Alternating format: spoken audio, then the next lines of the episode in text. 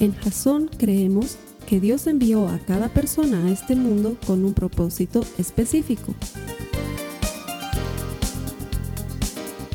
Nuestra misión es ayudarte a que tengas una relación personal con Jesús y a través de ella encuentres ese propósito para tu vida.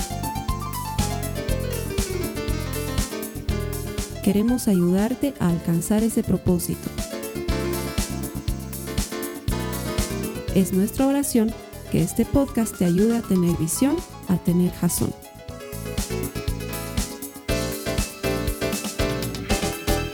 Vamos a comenzar una nueva serie que me ha costado ponerle nombre. Y es porque la serie habla de algo que es muy puntual, pero yo necesitaba también un ejemplo muy puntual para que la idea se te quede en la cabeza de tal manera que el Espíritu Santo pueda obrar a partir de esa idea en tu corazón y en tu mente. Entonces todo el esfuerzo que hemos puesto detrás de ponerle el nombre, estoy seguro que se queda corto con, parado con el esfuerzo que hacemos para poner esto en internet para que tú te conectes, para que recibas un mensaje de parte de Dios para que este mensaje revolucione tu corazón y tu mente, para que transforme tu vida, porque estamos convencidos de que todo el que encuentra a Dios encuentra vida. Lo hemos puesto así, hemos orado por ti y creemos que Dios lo va a cumplir. Así que gracias por conectarte, bienvenido. A las personas que me acompañan aquí todas las semanas, han venido al lugar correcto, son la audiencia correcta. Dios tiene un mensaje específico para tu vida hoy. No me gusta hacerlo muy seguido, pero a veces hay que hacerlo. Ayúdame a dile a tu hermano, el mensaje de hoy es para ti. Dice, el mensaje de hoy es para ti. Y te aseguro que lo es. La serie de por sí es una serie distinta a, la que hemos, las que hemos venido manejando los últimos meses. Esta es una serie que yo considero es de primera necesidad para algunos de los que estamos presentes hoy aquí. Es la clase de serie que te puede ahorrar más de un dolor de cabeza, más de un sufrimiento, más de una pena en los años que están por venir, si a partir de este momento, de hoy, la tomas en serio. Así de trascendental es esta serie. No que las otras no la hayan sido, pero pocas series tienen el poder de llamar tu atención y ayudarte a detener un momento para revisar tu vida en miras de que el futuro no te depare algo feo o difícil. De eso se trata. Y por eso le puse ese nombre. Se llama Ojos de Gato y quiero aclararlo para las personas que están en el exterior, porque he visto que estos pequeños artilugios que por convención internacional son obligatorios en las carreteras, en las carreteras sobre todo, tal vez no en los caminos locales, pero sí en las carreteras que conectan estados o departamentos o distritos o países, son obligatorios estos aparatitos porque sirven de alerta para el conductor. He visto que en algunos países los llaman topes, topes sonoros o topes visuales, tachas, tachas auditivas o tachas visuales o tachas reflectantes, pero he visto que el nombre más común es ese, ojos de gato.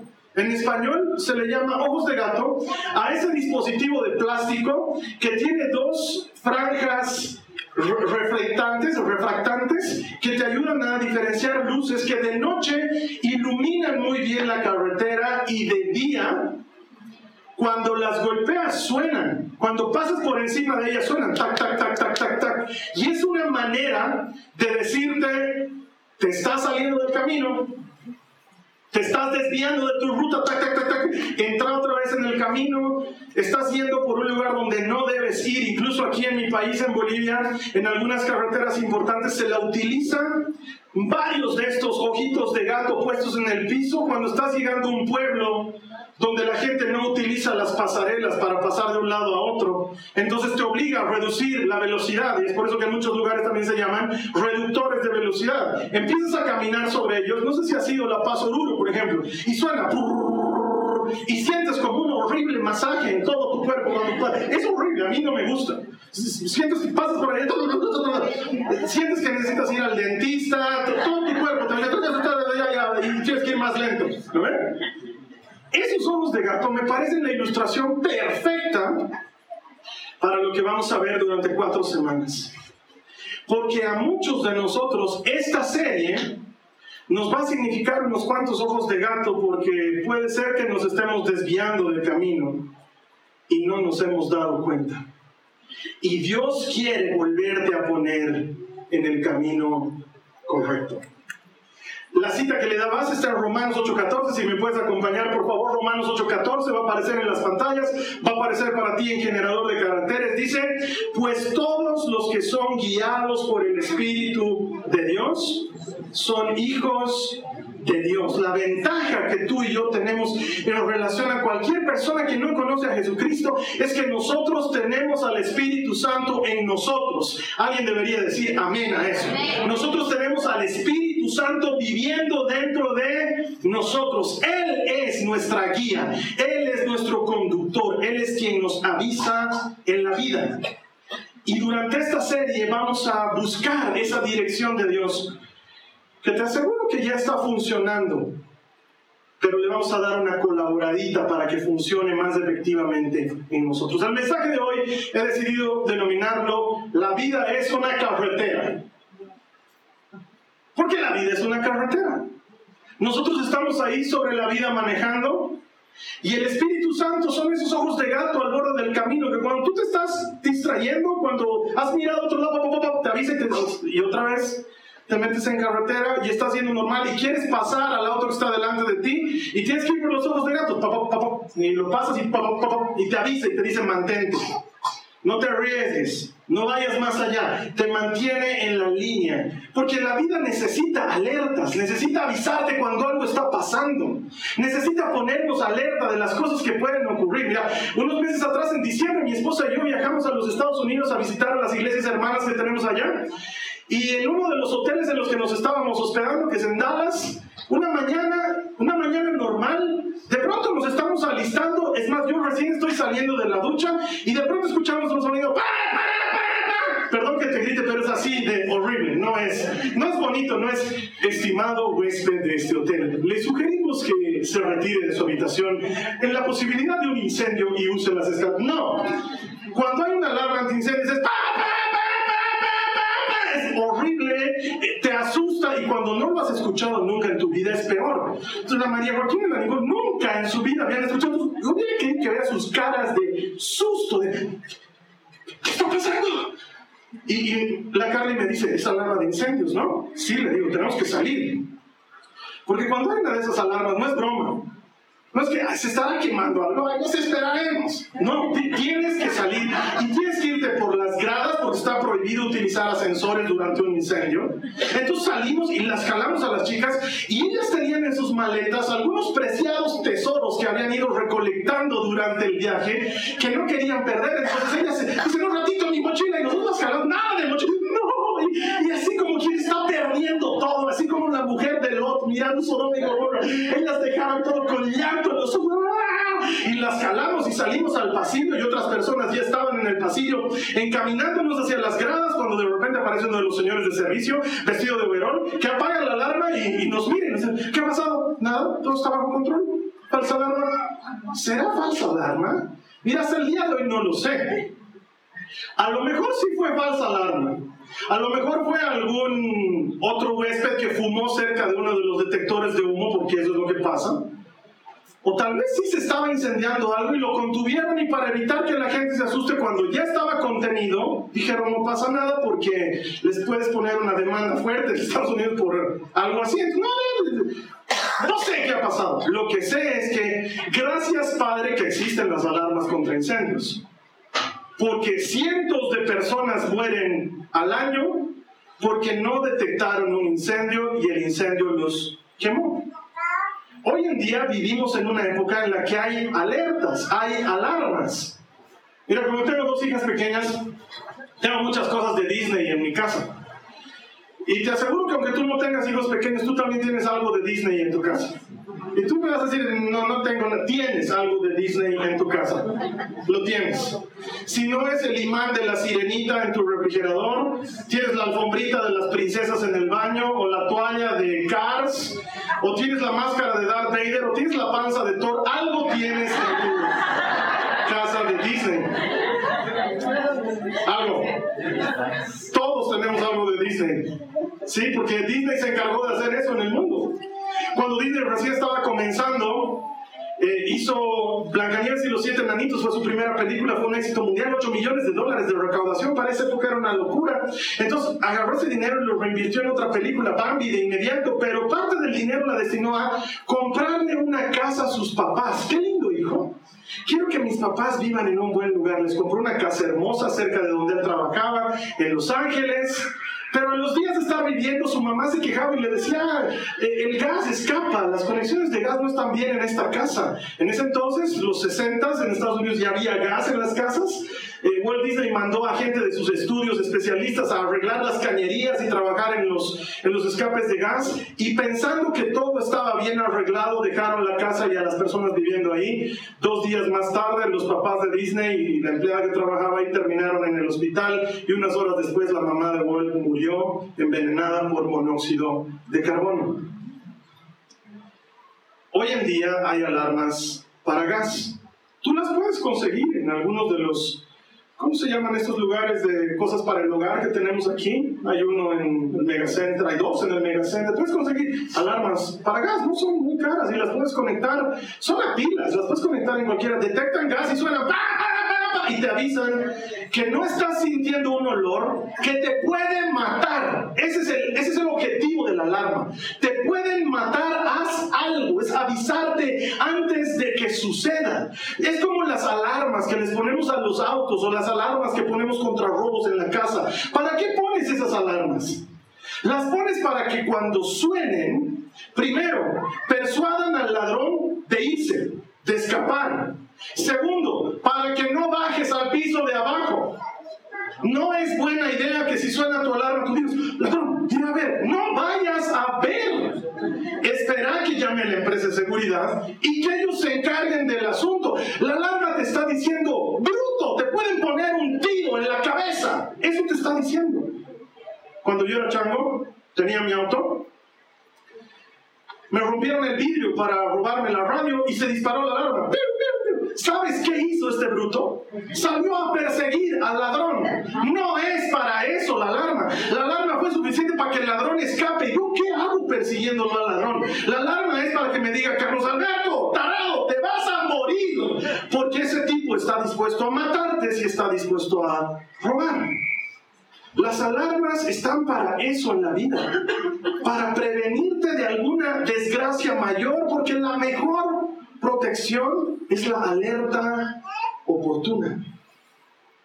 Es mucho mejor prevenir que tener que curar. Es mucho mejor. Y gracias a Dios que tenemos médicos y enfermeras y todas esas cosas, pero es mucho mejor no llegar al médico y recibir una alerta temprana. Es mucho mejor que la alarma se dispare a que tú te enfrentes a la desgracia. Y esos son los ojos de gato. En el borde del camino. Es una ayuda visual porque la ves, de noche te ilumina el camino. Es una ayuda sonora porque pasa sobre ellos y es... Y es una ayuda táctil porque te hace temblar, entra, sientes, la estás pasando por sientes, es como esas horribles sillas de masajes que hay. ¿Alguna vez te has subido esas sillas de masajes con monedas? Dios mío, ¿quién ha inventado eso? Es la cosa más horrible del mundo. Alguna vez me he subido y de pronto salen unas bolas de donde no sé y te tocan en lugares que no sabía que alguien podía tocarte. Y se siente horrible, no se siente bien y se siente. Sales peor de adolorido y cuando pasas por los avisa que estás, ¿sabes qué? Es visual, es auditivo, es táctil, para decirte, te estás saliendo del camino. Te estás desviando. Te estás yendo por otro lado y tu vida corre peligro. Y de la misma manera, Dios es en nosotros ese ojo de gato que te avisa y te dice, mm, tu matrimonio está empezando a fallar, está empezando a fallar, está empezando a fallar, date cuenta, te estás desviando, estás muy chequeador, estás mirando muchas chicas, date cuenta, no, estoy dando gracias a Dios por su creación, aleluya, no estás dando gracias a Dios, estás mirando con lujuria, estás fijándote, te, estás, te estás viendo, te está avisando, tac, tac, tac, tac, tac, tac, parece que no, Cinco años más tarde estás divorciado, has destrozado la vida de tu pareja, has destrozado la vida de tus hijos. ¿Por qué lo hice? Porque no escuchaste el golpeteo del ojo de gato diciéndote, te estás saliendo del camino.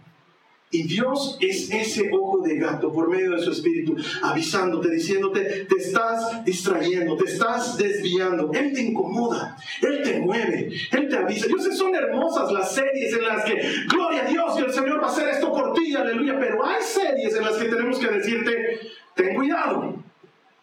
Hay series en las que el Espíritu Santo quiere decirte, fíjate cómo estás viviendo. Porque puede ser que te estés desviando del camino y no te estés dando cuenta. Durante este mes nos vamos a parquear literalmente en el libro de Efesios, en la carta a los Efesios, que es sin lugar a dudas una de las mejores cartas de Pablo, aunque mi corazón compite contra la carta a los filipenses. Pero Efesios es espectacular. Si pudiéramos resumir Efesios eh, en dos pasajes, Efesios es, Dios ha decidido bendecirte no porque seas bueno, sino porque el bueno es Él. Pero una vez que te ha bendecido, tienes que portarte bien. No es al revés, no es portarte bien para que Dios te bendiga, pero es Dios te ha bendecido, oye, portate bien. Eso es Efesios. Y Efesios está escrito para un pueblo bien difícil. La gente de Éfeso era una ciudad importante, una de las más importantes en la época de Pablo. De hecho, tenían en su ciudad uno de los templos que es considerado una de las siete maravillas del mundo antiguo. Que quiero puede googlearlo, no me estoy inventando. El templo de Diana estaba en la ciudad de Éfeso. Y si tú ibas a Éfeso, tenías que llevarte el souvenir del templito de Diana o el bustito de Diana, de la diosa de ciudad. Eso era lo top en esa época. Y a ese pueblo que acaba de conocer a Cristo, donde Pablo pasó tres años de su vida levantando esa iglesia, a ese pueblo Pablo les escribe para decirles, no se vayan a desviar del camino porque es fácil desviarse en un mundo como el mundo en el que ustedes viven, lleno de distracciones. Porque los derrapes, ¿sabes lo que es derrapar, no? Ocurren. Esas saliditas del camino ocurren. Mira, manejar, conducir es muy fácil, pero es mucho más fácil perder el control del auto. Manejar no es difícil. No sé cómo es en otros países. En, Bolivia la mayor parte de los autos son mecánicos. Esto quiere decir que cambiamos la caja. Tienes que tener los pies bien puestos, manos en el volante y cambiar de caja cada que el auto lo necesita. No es nada difícil. Pero lo que es fácil es distraerse, es mirar un ratito al costado. Te has dado con el de adelante, por no estar mirando. Estás parado en el semáforo. Todos están parados, tienes un auto delante de vos. Y te distraes, miras a un lado. Ves que el auto de al lado empieza a avanzar y todo tu cerebro te dice estamos avanzando y sin mirar, avanzas y el bruto de adelante no partió. Listo. No es un accidente de muerte, no vas a tener que pagar mucho, pero por no prestar atención, te puedes chocar en dos segundos. O te puedes chocar o desviar por estar texteando. Medio mundo hoy en día está con su celular y con el volante y está, y está, y y eso te distrae, no te ayuda a mantenerte en tu carrera. De pronto tú, estás manejando y de pronto ves un tipo adelante que dice, ¿qué le pasa este bruto? Y ves, está con su celular. Porque es muy fácil distraerse. O si te duermes. Como lo que les conté que me pasó. Cuando era chiquito, un par de semanas atrás, les conté este ejemplo. Mi papá se durmió. ¿Qué hubiera pasado si en esa época hubieran habido ojos de gato? Porque no había. Estoy seguro que no había. Mi papá hubiera sentido y se hubiera despertado. Y no nos hubiéramos accidentado. Y si bien nadie ha muerto, significaron muchos gastos para mi papá en ese momento. Hubiéramos salvado muchas cosas. Es muy fácil dormirte mientras estás conduciendo y dormirte. No, no necesitas dormirte cinco minutos mientras manejas. Cinco minutos me dormí, cinco minutos y estás allá. Te fuiste con Él, aleluya. Te encuentras con tus antepasados, con Cristo, Pablo está ahí, listo. Cinco minutos dormirte, ya estás del otro lado. Dos segundos, dos segundos en un auto son fatales. Y este asunto del que estamos hablando es igual de vida o muerte, porque la salvación no es un juego. La salvación es un asunto de vida o muerte. Es algo en lo que debemos estar involucrados. Necesitamos poner las manos sobre el volante. Mira lo que dice Efesios 5, 14, que manera de invitación te digo, Efesios es todo el mes, así que andale dando una buena leída. No es muy largo, es corto, son 165 versículos, es fácil de leer. Efesios 5, 14 dice, porque la luz hace todo visible. Por eso se dice, despiértate tú que duermes, levántate de los muertos y Cristo te dará luz. Él es el que te está diciendo esta mañana, despiértate, levántate tú que duermes, que estás distraído. Un gastito aquí, un préstamo de un amigo por este lado, una deudita que sacas de este otro lado y de pronto te encuentras con un mar de deudas Angustiado, debes plata aquí, no tienes de dónde recuperarlo, no sabes cómo cubrir, te prestas plata de otro lado, sacas tierra de un hueco para tapar otro hueco. En menos de que te das cuenta, estás metido en líos de plata. No puedes dormir en las noches porque tienes problemas, tienes deuda. No le quieres decir a tu esposa, no le has dicho, porque sabes que si le dices a tu esposa, eso es peor que el ojo del gato, papá, papá. Ese es papá, papá, papá. Prefieres no decirle. Solito cargas con la cruz, solito todos los días te acuestas y dices, ¿de dónde va a pagar? Y al día siguiente llamas a otra persona y sabes que me puedes prestar mil pesos y a otra persona me puedes prestar 500 pesos y andas como malabarista. ¿Por qué? En algún punto te has descuidado. Has empezado a salirte del carril. Has empezado a usar platas que no eran tuyas. Has empezado a gastar en cosas que no debías. Te has salido del camino. Dios quiere ser esa alerta hoy. Has empezado a jugar con fuego. Un mensajito de texto de una ex tuya he conseguido tu teléfono, ¿quién eres la fulana? Ay, tantos años. Y empiezan a mensajear, mensajitos van, GIFs vienen, stickers se devuelven, bitmojis empiezan a circular. De pronto es, tomaremos un cafecito, se encuentran para tomar un café, en menos que te das cuenta, le estás dejando en su casa, en menos que te das cuenta, llegas a la tuya, la ves a tu esposa y la ves fea, la ves bruja. Entonces mandas un mensajito a través de, qué lindo ha sido verte.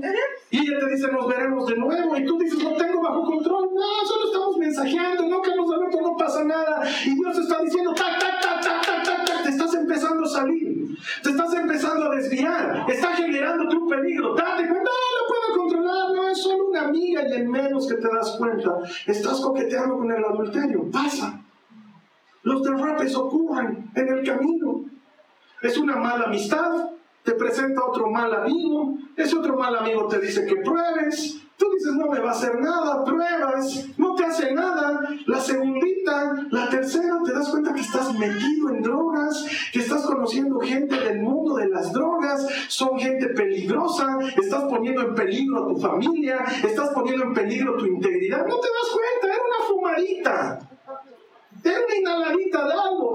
Tal vez azúcar era medio dulce, se hace, no sé. De pronto robas algo de tu casa.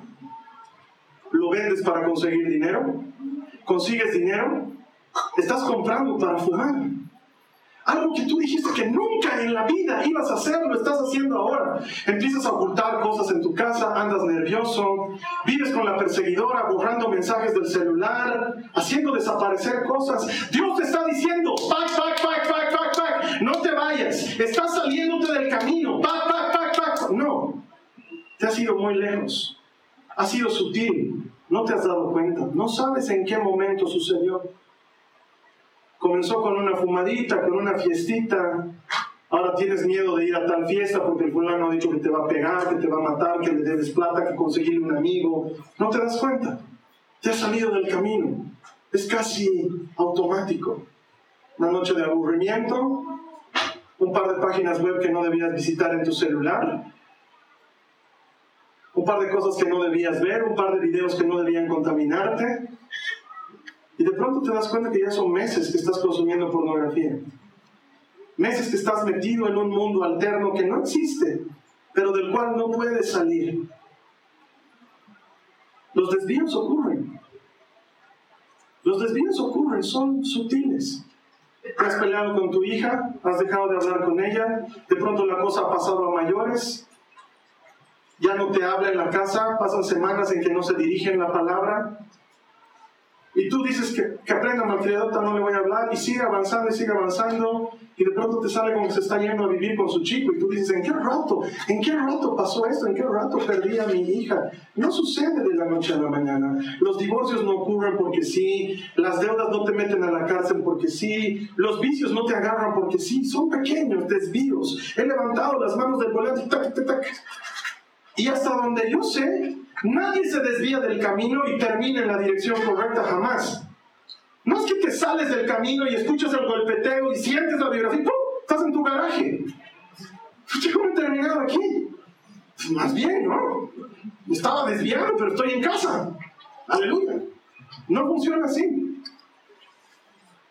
El pecado engendra muerte. Hay un camino que al hombre le parece recto, pero termina en la tumba.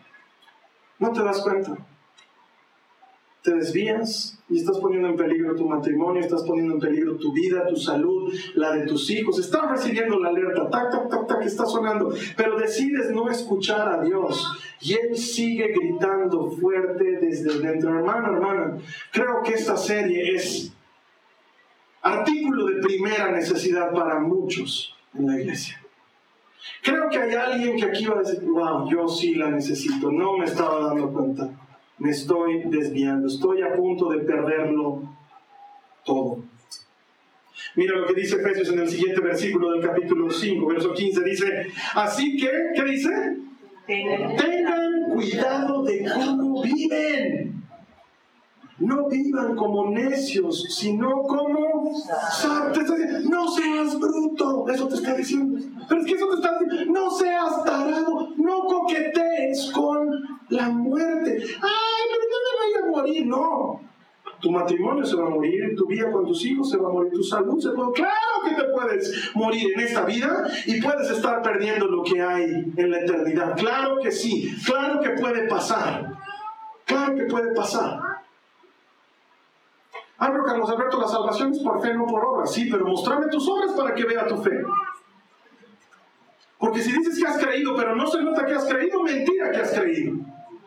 No vivas como tonto, dice la Biblia. No seas tonto. Tac, tac, tac, tac, tac, tac. Está sonando. Tac, tac, tac, tac, tac. Te está vibrando en el brazo. Sientes que te estás desviando. Un ratito más. Dos mensajitos de texto. Palabra. Lolo y yo lo le voy a mandar. Listo. Nada más.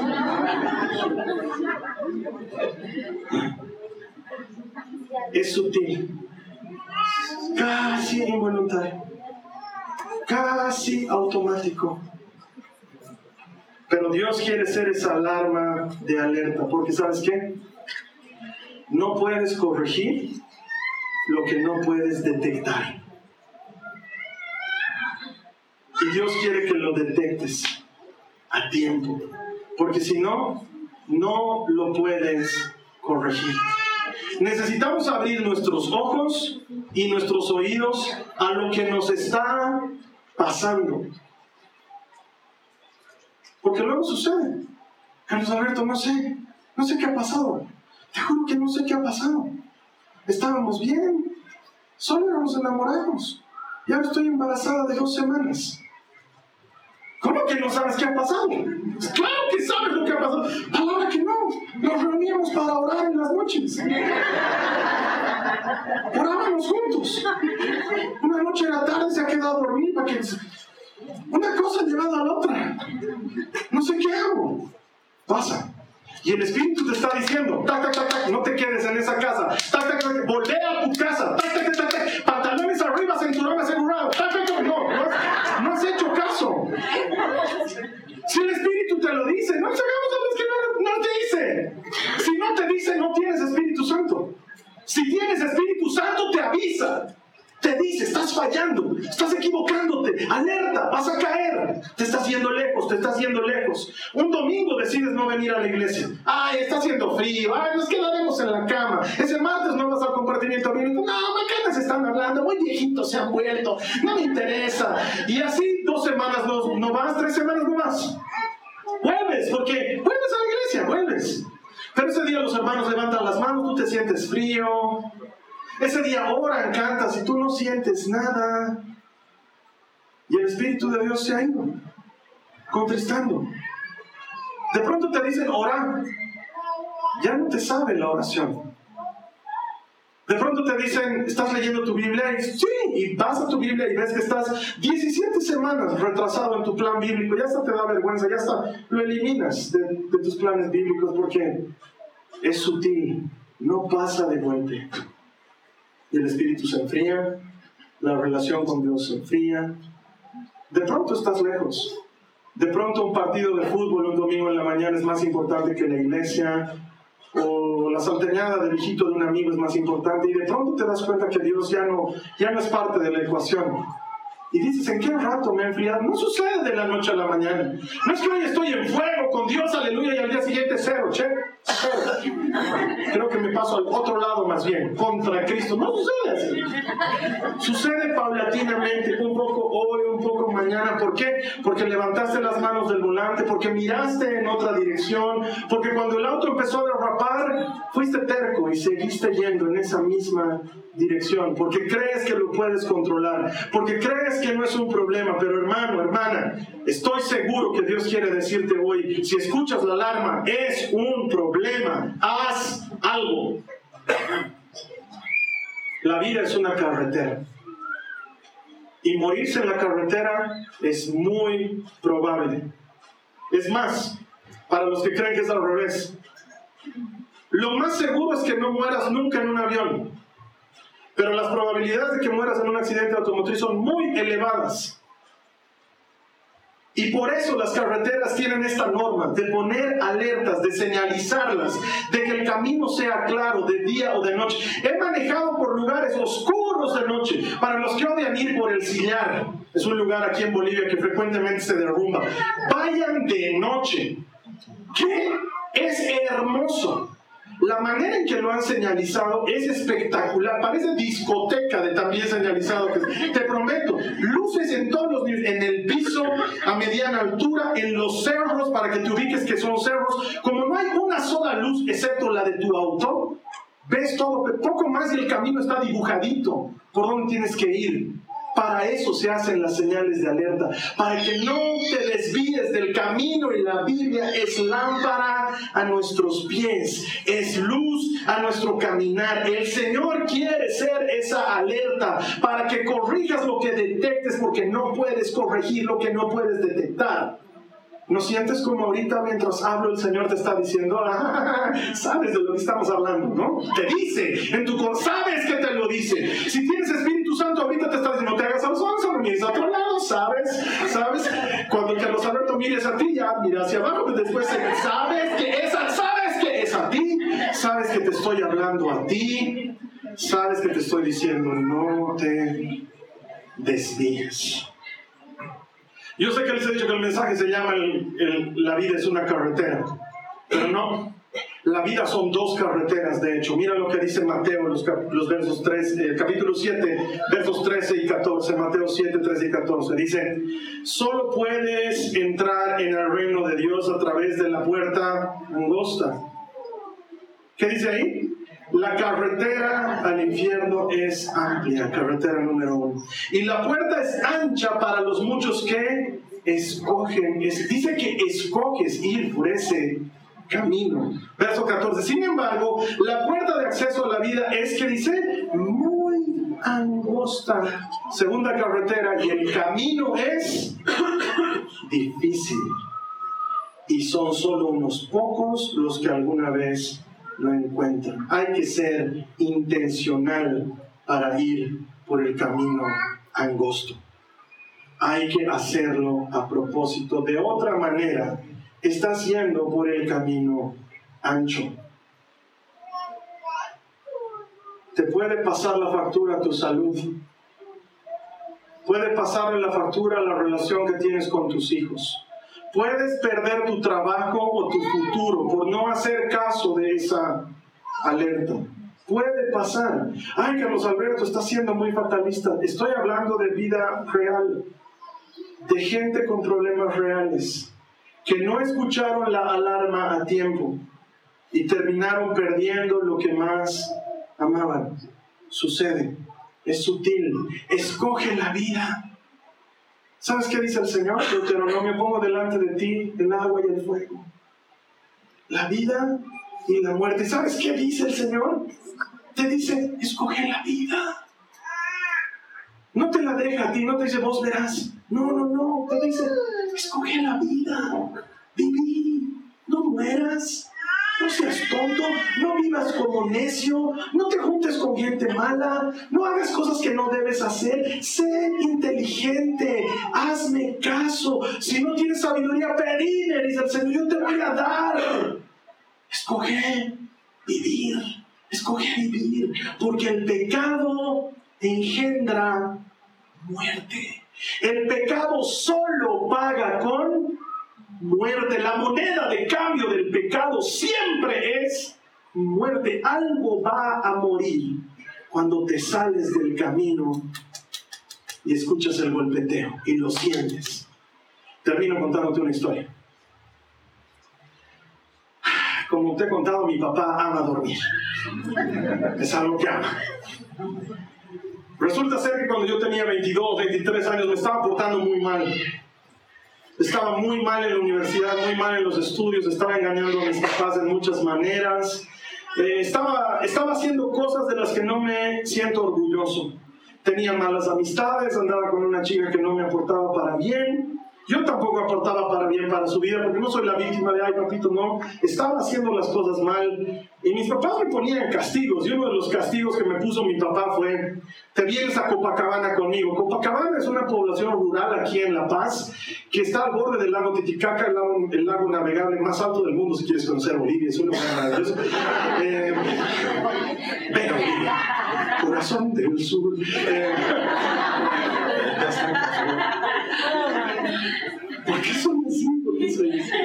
Ah.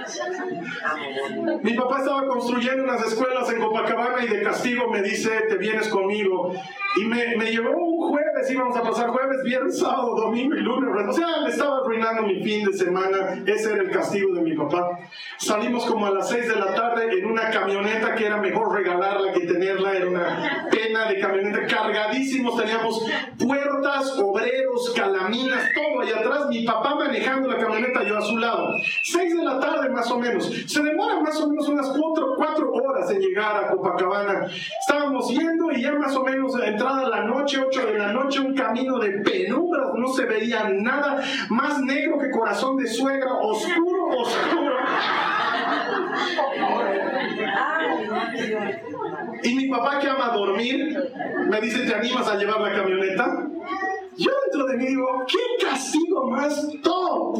Puedo manejar.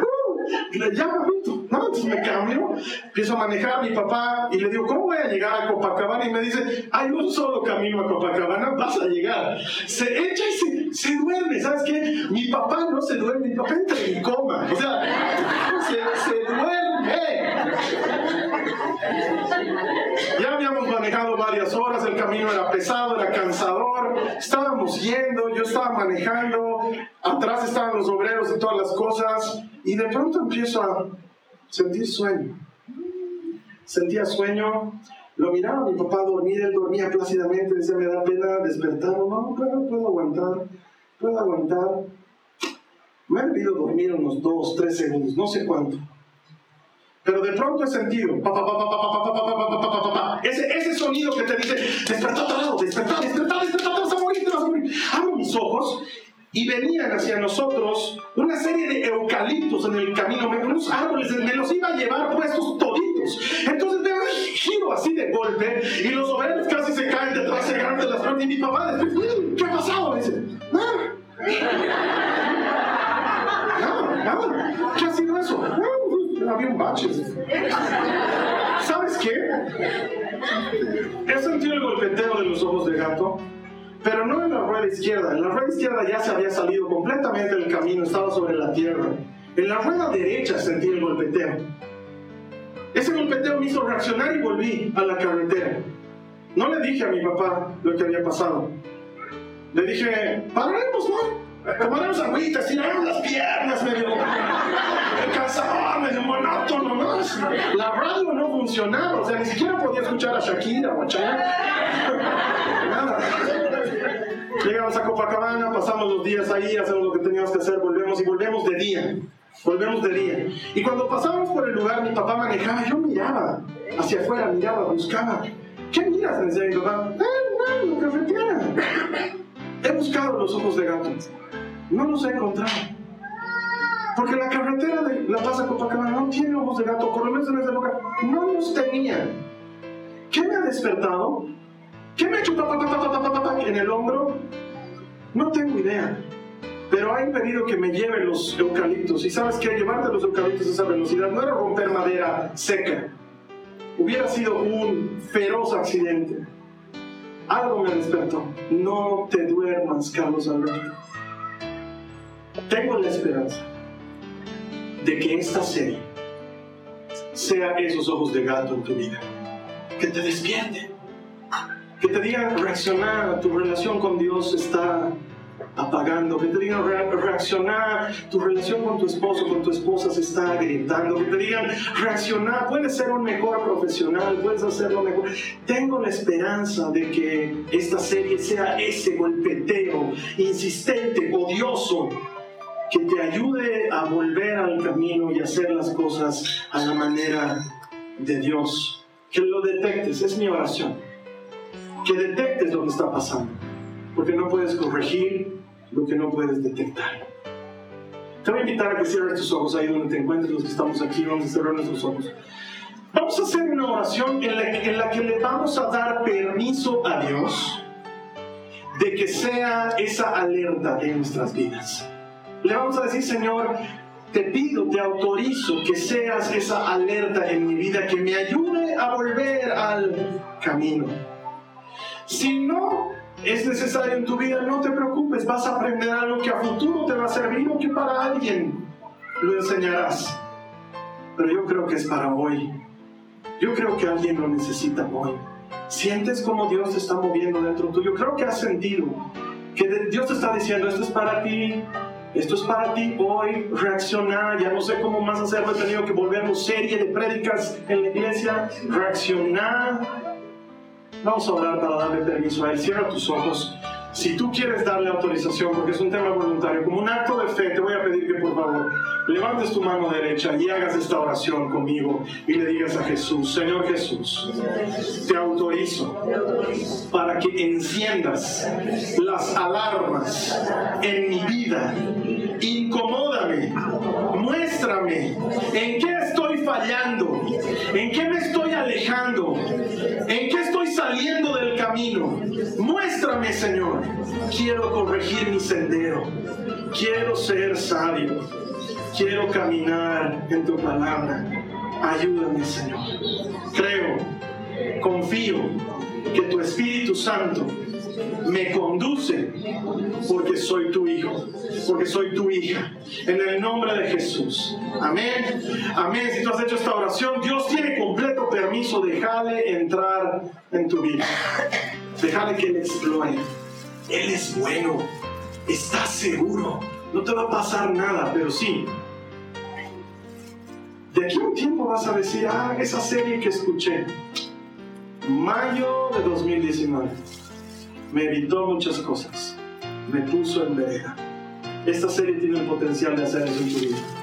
La siguiente semana vamos a seguir hablando más ojos de gato y cómo escuchar esta voz del Señor. Te invito a que leas Efesios 5, que te metas en la palabra. De ahí vamos a sacar todo lo que quiero compartir contigo en estas cuatro semanas. En tanto eso sucede, te voy a estar esperando aquí la siguiente semana y no olvides, hacemos esto porque estamos convencidos de que todo el que encuentra a Dios encuentra a ti. Te espero aquí y gracias. Esta ha sido una producción de Jason Cristianos con Propósito. Para mayor información sobre nuestra iglesia o sobre el propósito de Dios para tu vida, visita nuestro sitio web www.jason.info. Allí encontrarás muchos recursos para animarte en tu relación con Dios, enseñanzas, nuestro blog, prédicas y mucho más. Te lo deletreamos www.jazon.info on.info. También puedes visitarnos en nuestro sitio en Facebook www.facebook.com barra Que Dios te bendiga abundantemente. Muchas gracias.